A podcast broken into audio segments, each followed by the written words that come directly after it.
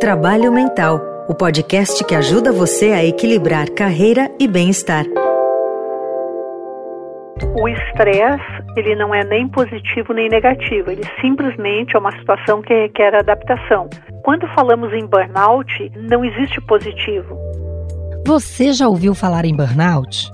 Nos últimos tempos, esse termo tem ficado cada vez mais presente nas discussões sobre o ambiente de trabalho e a sua influência na nossa saúde, especialmente quando falamos de saúde mental. Mas você sabe bem o que isso significa? Seria apenas um termo diferente para aquilo que a gente sempre chamou de estresse? E o que exatamente é estresse? Eu sou Ana Paula Boni e este é o Trabalho Mental nova série especial de podcasts do Estadão. Ao longo de cinco episódios, vamos falar do mercado de trabalho e dos impactos que ele tem na nossa vida, no nosso bem-estar e na saúde do corpo e da mente. Neste episódio de estreia, vamos entender o que caracteriza um ambiente tóxico, o que é a síndrome de burnout e do que se trata a chamada cultura do elogio. Também vamos contar com a ajuda de especialistas para responder perguntas enviadas por você, leitor e ouvinte do Estadão pelo nosso e-mail, número de WhatsApp e pelas redes sociais. De acordo com uma pesquisa realizada pela International Stress Management Association, a ISMA, 72% dos brasileiros que estão hoje no mercado de trabalho sofrem alguma sequela ocasionada pelo estresse. Desse total, 32% dizem sofrer de burnout, que é aquele esgotamento por exaustão. E dessas pessoas que dizem que enfrentam o burnout, quase todos os profissionais, ou seja, 92%, seguem trabalhando, sem se afastar para buscar tratamento e como se nada tivesse acontecido. O burnout tem ficado tão frequente nos últimos tempos que no ano passado, a Organização Mundial da Saúde oficializou o problema como uma doença ligada ao trabalho. The agency, which guides many health providers, will now include burnout in its International Classification of Diseases Handbook.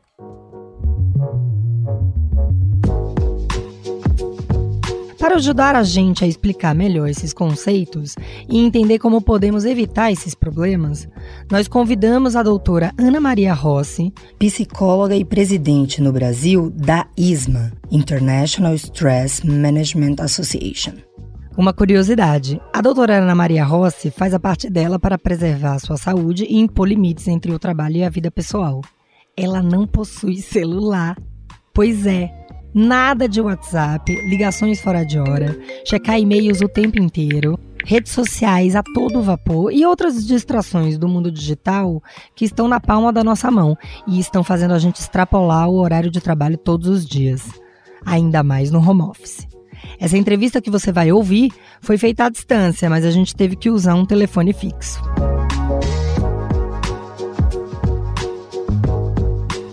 A palavra estresse ficou tão corriqueira na nossa rotina que ela perdeu a força de um problema grave.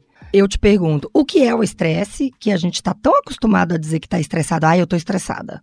A gente realmente, quando fala tô estressado, é porque a gente está estressado de verdade ou porque o termo ficou banalizado? Bem, o estresse, tecnicamente, ele nada mais é do que qualquer situação que requer a adaptação da pessoa. Ele não é nem positivo nem negativo, ele simplesmente é uma situação que requer adaptação. Então, com isso, podemos dizer que uma promoção desejada no trabalho, tirar férias planejadas, uma demissão indesejada uma promoção perdida são situações igualmente estressantes. É claro que para a maior parte das pessoas, a situação da promoção desejada, ela causa um estresse positivo, que nós chamamos de eustresse. Quando ele é interpretado de uma forma negativa, nós chamamos de distresse. Algumas situações são mais banais, digamos, são mais fáceis de interpretar, mas no caso de falar em público, para algumas pessoas, falar em público é um grande incentivo, é um eustresse. Para outras, é um distresse imenso. Então, o estresse, ele depende exclusivamente da maneira como nós o percebemos e o interpretamos. A ansiedade é um tipo de distresse ou é um problema totalmente diferente? O estresse é uma situação. A ansiedade, ela é uma emoção. E ele vem se vulgarizando justamente porque nós temos confundido o estresse com emoções. Eu estou chegando na parada para pegar a lotação e a lotação passa, perdi.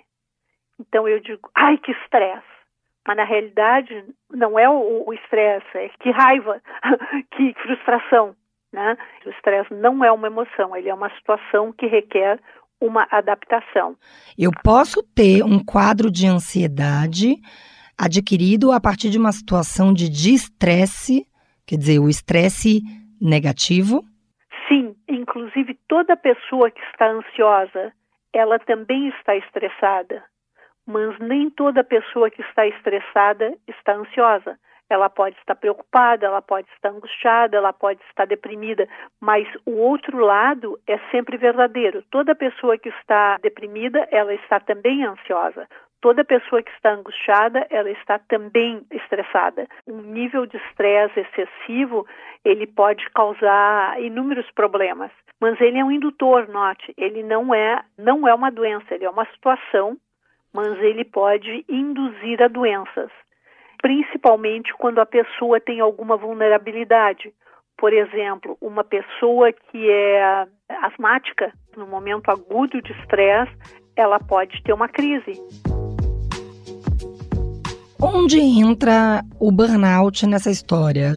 Então, como falamos, o estresse nada mais é do que qualquer situação que requer a adaptação da pessoa podendo essa adaptação ser positiva, no caso do estresse, que motiva, que incentiva a pessoa a lidar com a situação, ou negativo no caso do distresse, que acovarda, que intimida a pessoa em relação à situação. Né? Bom, quando falamos em burnout, não existe positivo. O burnout é um nível excessivo de estresse, mas ele só ocorre em relação ao trabalho. E ele tem algumas dimensões que foram criadas pela doutora Cristina Maslach, pesquisadora da Universidade de Berkeley, na Califórnia, em 1993, e que inclusive subsidiaram a OMS nessa determinação, então, da nova CID, que vai começar a valer a partir de 2022. As três dimensões, digamos assim, estudadas por ela, serviram de base para essa determinação da OMS. E essas dimensões são a exaustão, o fato da pessoa ela não consegue relaxar. Algumas vezes essa exaustão é tão profunda que a pessoa tem até dificuldade de sair da cama. A segunda dimensão é o ceticismo, então é uma reação negativa ao trabalho. Ela não acredita que aquilo vai mudar. É como se ela queimasse a ponte atrás dela. E a terceira dimensão, então, é a ineficácia, que é a avaliação negativa de si mesmo. Então a pessoa tem consciência de que ela não está conseguindo dar o seu melhor, mas infelizmente ela não consegue mudar, né? Continuam trabalhando, mas se sentem incapacitadas. Então, o que eles terminam fazendo, e, e, isso a maior parte das vezes, inclusive, é involuntário, é o, o que nós chamamos de presenteísmo a pessoa está fisicamente presente, mas emocionalmente e mentalmente distante. Nós até usamos uma metáfora: as luzes estão acesas, mas não tem ninguém em casa. A depressão, com grande frequência, ela é confundida com o burnout. Qual é a diferença entre burnout e depressão? O burnout ele é uma situação exclusivamente relacionada ao trabalho enquanto que a depressão ela pode existir em qualquer população em qualquer idade. Né? Então, uma criança pode ter depressão, um estudante, um aposentado, se a pessoa tem burnout, ela também tem um transtorno depressivo. Agora, se a pessoa tem depressão, necessariamente não é devido ao burnout. Lembra, o burnout ele é relacionado ao trabalho. Ele apresenta critérios diagnósticos que ocorrem no transtorno depressivo aí incluindo alguns comportamentos autodestrutivos. O burnout e a depressão, sem dúvida nenhuma, são enfermidades graves que ameaçam a saúde dos indivíduos E quando, no caso da depressão, se a pessoa está no ambiente de trabalho, é óbvio que vai repercutir, assim como o burnout, no ambiente de trabalho. É possível que um profissional no mercado de trabalho desenvolva alguma dessas condições, como, por exemplo, o burnout, quadro de ansiedade, síndrome do pânico e várias outras, mesmo num ambiente em que a chefia é colaborativa, os horários dela são flexíveis, mas a pessoa se cobra tanto que ela desenvolve isso sozinha ou não? Sim, inclusive, com exceção do burnout, ansiedade, depressão, angústia, preocupação necessariamente não precisam estar relacionadas ao trabalho. Mas nota o seguinte: nós temos dois trabalhadores desempenhando um trabalho muito similar, pressões similares, demandas similares, etc. Tá? Um deles vai desenvolver burnout e vai sofrer as consequências. O outro, não. O que, que acontece aí se as situações são similares? Então, o que nós temos defendido, nós ISMA BR, é que essa pessoa que não desenvolve o burnout, ela tem alguns diferenciais que fazem com que ela não sofra de burnout. Essa pessoa normalmente tem uma autoestima muito elevada. Ela acredita nela. Essa pessoa, ela tem objetivos de vida muito específicos. A vida dela não é o trabalho. O trabalho é uma das facetas da sua vida. Ela tem a vida pessoal, ela tem a vida familiar, eventualmente uma vida religiosa, enfim, uma vida social. Ela tem outras áreas de interesse na sua vida. Né? Ela usa sua criatividade para compensar deficiências. Eu trabalho com gestores, com uma chefia totalmente tóxica, mas eu tenho formas de compensar. Então, realmente, a grande diferença entre esses dois trabalhadores com demandas e características de trabalho similares, que um vai desenvolver o burnout e o outro não, tem muito a ver com essas características, né? Então, objetivos de vida definido, uma autoimagem e autoestima e também criatividade para compensar as suas deficiências. Um ambiente tóxico de trabalho, onde a chefia cobra demais horas trabalhadas presencialmente, ele não necessariamente vai fazer com que todos esses funcionários tenham um quadro não só de burnout, mas de depressão como um todo, né?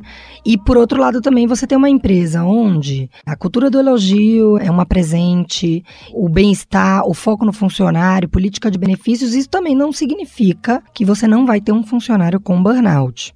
Com certeza, e eu acho muito importante que se saliente isso, porque às vezes nos parece que a culpa é apenas da empresa. Não, é uma faca de dois gumes. Não estou eximindo as empresas de responsabilidade, mas eu também gostaria de responsabilizar os trabalhadores, os profissionais, pela sua saúde, pela sua qualidade de vida. O que, que define melhor um ambiente tóxico? Uma chefia que te bota para trabalhar muitas horas, mas aquilo te dá muito prazer como parte da equipe, porque você está resolvendo um problema? Ou o ambiente tóxico ele é mais bem definido por uma questão emocional de assédio moral, coisas menos palpáveis, de estresse e ansiedade? Do meu ponto de vista, Ana Paula, o ambiente tóxico ele vai afetar os profissionais, obviamente, negativamente, podendo ser um indutor de doenças, né? O que que forma esse ambiente tóxico? Eu diria que uma das principais situações é a falta de reconhecimento. É o profissional não sentir que o trabalho dele está sendo valorizado. E se nós pensarmos o reconhecimento, depois de nós termos as nossas necessidades básicas atendidas, que são comida, ter água, uma roupinha para vestir e um lugar para morar. O que nós mais precisamos como pessoas é o reconhecimento. Se esse ambiente não dá o reconhecimento para o funcionário, se o feedback é só negativo, eu me esmerei, eu fiz esse relatório que, que eu acho que está muito bom, mas faltou uma vírgula e o meu gestor vem, ele não comenta sobre o, a qualidade, mas ele se fixa num detalhe sem importância, né? Então a falta de feedback positivo, sim, a tentar apenas concentrar no feedback negativo, a percepção de injustiça. Nós somos duas pessoas igualmente capacitadas, talvez eu seja um pouquinho mais qualificada que a outra pessoa, mas a outra pessoa é mais próximo do gestor esse outro profissional receberá a gratificação, receberá o prêmio, a promoção, etc. Então, a percepção da falta de justiça, longas jornadas, com certeza, não ter claros objetivos da chefia, o que, que, exatamente é esperado de mim, como é que eu posso saber quando eu estou conseguindo realizar esses objetivos. O assédio moral, como falaste, o assédio existencial, pouco se fala aqui no Brasil, mas ele é extremamente importante.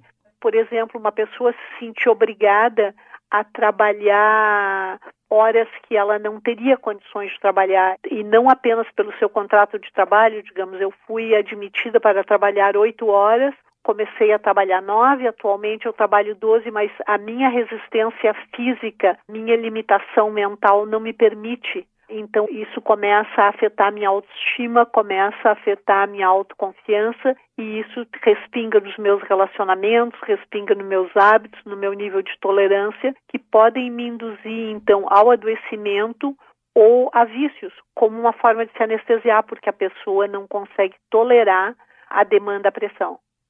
Quando a senhora fala sobre termos uma recompensa, o elogio por si só ele é importante ou ele não serve sozinho?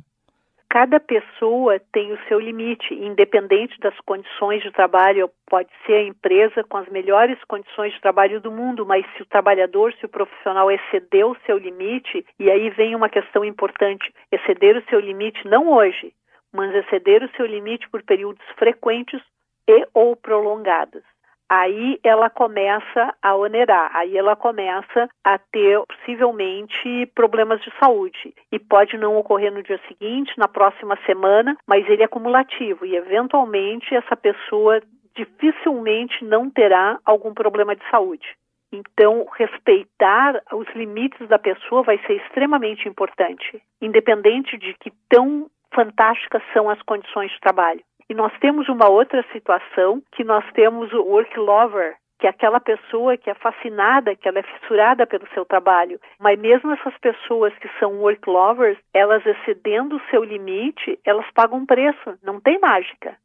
E às vezes a gente quer ser criativo e achar que tem uma varinha de condão, não tem. Às vezes pode levar mais tempo, mas eventualmente se a pessoa não respeitar os seus limites, ela paga a conta. Nós não temos uma conta ilimitada de abuso. A gente tem visto, principalmente agora durante a pandemia, muitas iniciativas de empresas querendo cuidar do bem-estar, da saúde mental dos seus funcionários, justamente no momento em que está todo mundo isolado, provendo aplicativos e consultas de psicólogos online. Agora, a gente também sabe que o ser humano é um ser teimoso e, do mesmo jeito que ele também tem medo de perder o emprego ao admitir uma situação pela qual ele passa, ele também às vezes tem vergonha ou pura teimosia. Como é que a gente pode orientar profissionais de qualquer cargo a tentar entender o momento de ele procurar uma ajuda? Aqui nós temos uma questão importantíssima que é uma questão de preconceito. Muitas vezes a própria pessoa se discrimina por medo ou por vergonha. E outras vezes existe por parte dos colegas, das chefias, enfim, dos outros, um olhar discriminatório quando alguém difere do normal, digamos assim, ou quando alguém se diz ansioso, quando alguém se diz estressado. Se bem que, como nós falamos no início, o estresse ele passou a significar tantas coisas que na realidade ele significa bem pouco. E um outro detalhe, sendo uma especialista especificamente no tratamento do estresse, Ana Paula, o que eu noto é que para algumas pessoas se tornou fashion, se tornou modismo sofrer de estresse. Parece assim que eu sou uma pessoa extremamente capacitada, extremamente comprometida, extremamente bem-sucedida, então eu sou também estressada. Quando na realidade não tem nada uma coisa com a outra. Quando é que a pessoa deve buscar ajuda? Quando ela notar que os sintomas estão impedindo que ela tenha prazer na sua vida. E não estou falando apenas relacionado ao trabalho, eu estou falando na sua vida, porque trabalho é apenas uma parte da vida. Quando a senhora fala sobre preconceito e ter o medo de o colega te encarar como fraco ou como uma pessoa que não tem capacidade de lidar com aquele problema, então Sim. você não é competente o suficiente. Como é que a empresa pode cuidar para que, dentro da cultura organizacional, ela possa eliminar esse tipo de comportamento. Isso é uma coisa que deve partir do RH, deve partir das lideranças, deveria haver treinamento para isso. Olha, o que nós temos sugerido para as empresas fazerem é prevenção do burnout. É sempre melhor prevenir o burnout do que tratar, né? E aí, é bem importante é a construção do engajamento. E o engajamento vai contra aquelas dimensões, uma delas era o ceticismo, né? Era a pessoa não ver luz no fim do túnel. O engajamento é exatamente o oposto disso. E é, é uma das melhores abordagens de prevenção ao burnout. Né? E também a, a intervenção organizacional pode ser mais produtiva do que a intervenção individual. Então, procurar adaptar o trabalho ao indivíduo e não o indivíduo ao trabalho. Se eu só consigo trabalhar com eficiência sem riscos de adoecimento, nove horas por dia, que foi o que eu fui contratada, que fique nisso. Não procure me pressionar a trabalhar 11, porque esse trabalho vai ter um custo muito grande. Quais são as recomendações para as empresas? Ter políticas adequadas para a saúde e o bem-estar dos funcionários. Garantir a implantação e avaliação apropriada dessas políticas que tenham, inclusive, o feedback dos próprios profissionais. Incentivar gestores e os profissionais em geral a trabalharem juntos para que eles possam se envolver em objetivos comuns da organização.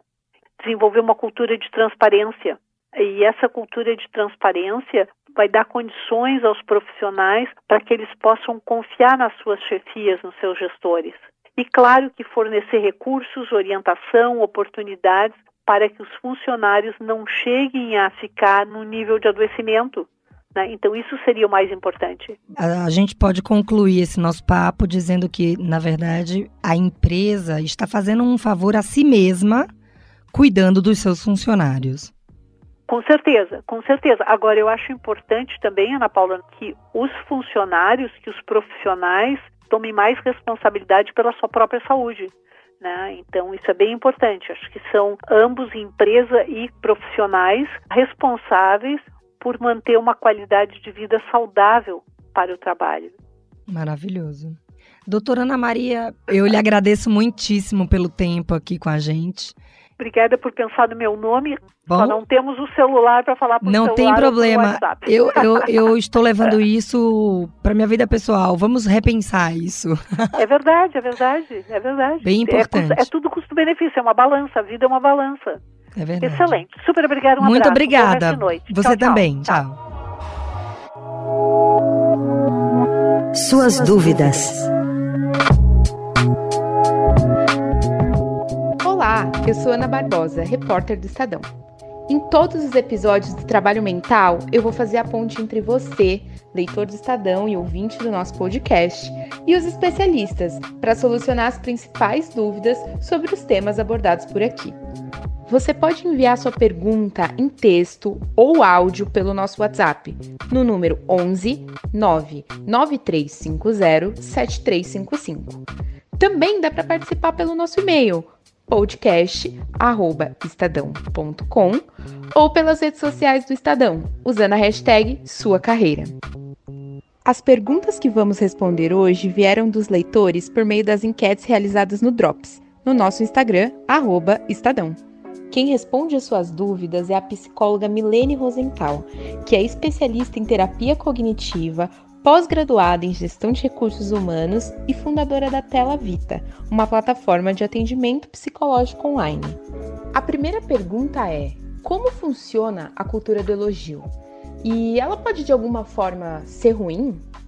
A cultura do elogio é uma prática que muitas empresas estão começando a incentivar internamente. Lógico, né? O, o, elogio ele é uma resposta para um determinado comportamento positivo, né? É uma forma de reconhecimento importante e isso faz com que a pessoa tenha maior autoconfiança, né? Maior engajamento e motivação.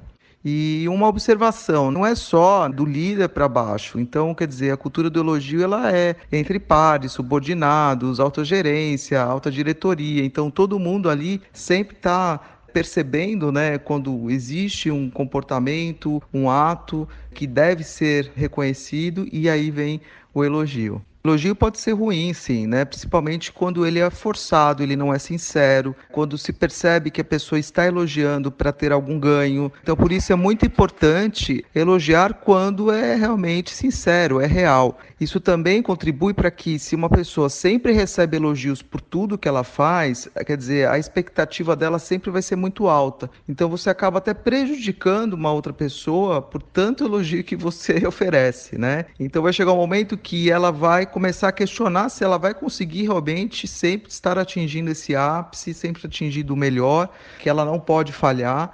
Então, isso pode gerar uma frustração muito grande. Sobre o burnout, nossos leitores querem saber quais são os sintomas que mais merecem atenção para identificar essa síndrome e qual é o especialista que trata disso.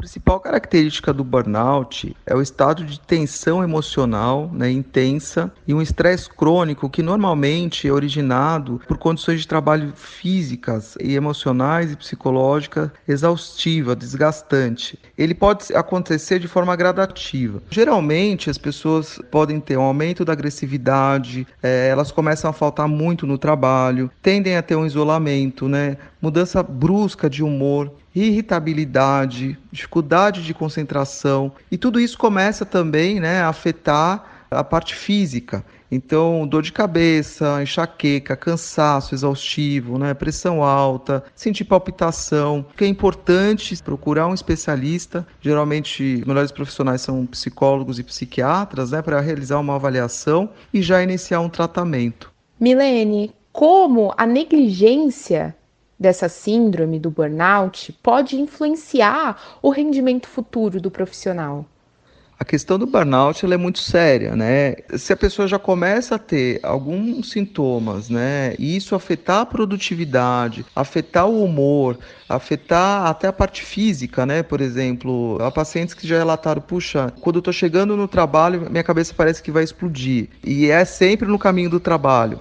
Quando começam já a aparecer sintomas nesse sentido e você negligencia isso, você só está potencializando uma piora, né? E é interessante, você pode começar com um transtorno de burnout, mas você pode futuramente desenvolver outros transtornos mentais, por exemplo, a depressão, transtorno de ansiedade, pânico, né? Isso pode realmente gerar outros problemas mais sérios. E aí cada vez mais fica difícil o tratamento, né? Você vai ter que investir muito mais nisso. E caso seja totalmente negligenciado, né, vai chegar um momento que vai ser incapacitante.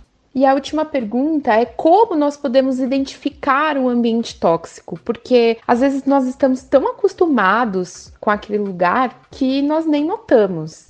Bom, o ambiente tóxico ele pode acontecer de várias formas. Acho que o primeiro, que é um ponto de reflexão, muitas vezes é quando a empresa, né, ela apresenta uma cultura, os valores, a missão, e na prática é totalmente diferente. Então, se ela, por exemplo, apresenta uma cultura de incentivar o colaborador à autonomia, que ele cresça, se desenvolva, e na prática o líder é autoritário, a pessoa não tem espaço né, para colocar ideias, se desenvolver, isso já é um ponto de atenção. A questão da liderança, muitas vezes. Tem líderes que são tóxicos no sentido realmente de coibir qualquer crescimento do colaborador, seja pela falta de confiança, seja porque não acredita naquela pessoa, ou por uma insegurança própria, né? Um ambiente, por exemplo, que tem uma comunicação falha, né? Quer dizer, as pessoas elas não se comunicam, não tem uma abertura de expressar.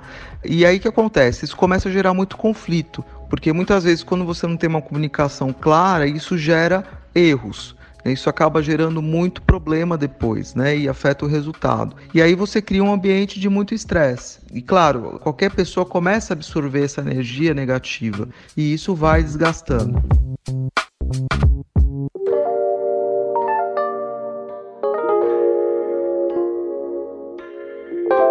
O episódio de estreia do Trabalho Mental vai ficando por aqui. Este podcast faz parte do projeto Sua Carreira do Estadão, que você pode acompanhar também em matérias no Jornal Impresso, no portal estadão.com.br e na TV Estadão. No próximo episódio, vamos falar de soft skills, essas habilidades sociais e comportamentais que são muito valiosas para quem quer avançar na carreira. Participe enviando sua dúvida pelo nosso WhatsApp, e-mail ou pelas redes sociais do Estadão. Pelo WhatsApp, você pode mandar um áudio para o DDD 11 9 9350 7355. Este episódio contou com apresentação e reportagem feitas por mim, Ana Paula Boni, e por Ana Barbosa. Na produção e no roteiro participaram Bárbara Rubira, Bia Reis e Carla Miranda. Bárbara Rubira também fez a montagem do episódio e a finalização. O diretor do núcleo de áudio do Estadão é Emanuel Bonfim. Até o próximo episódio.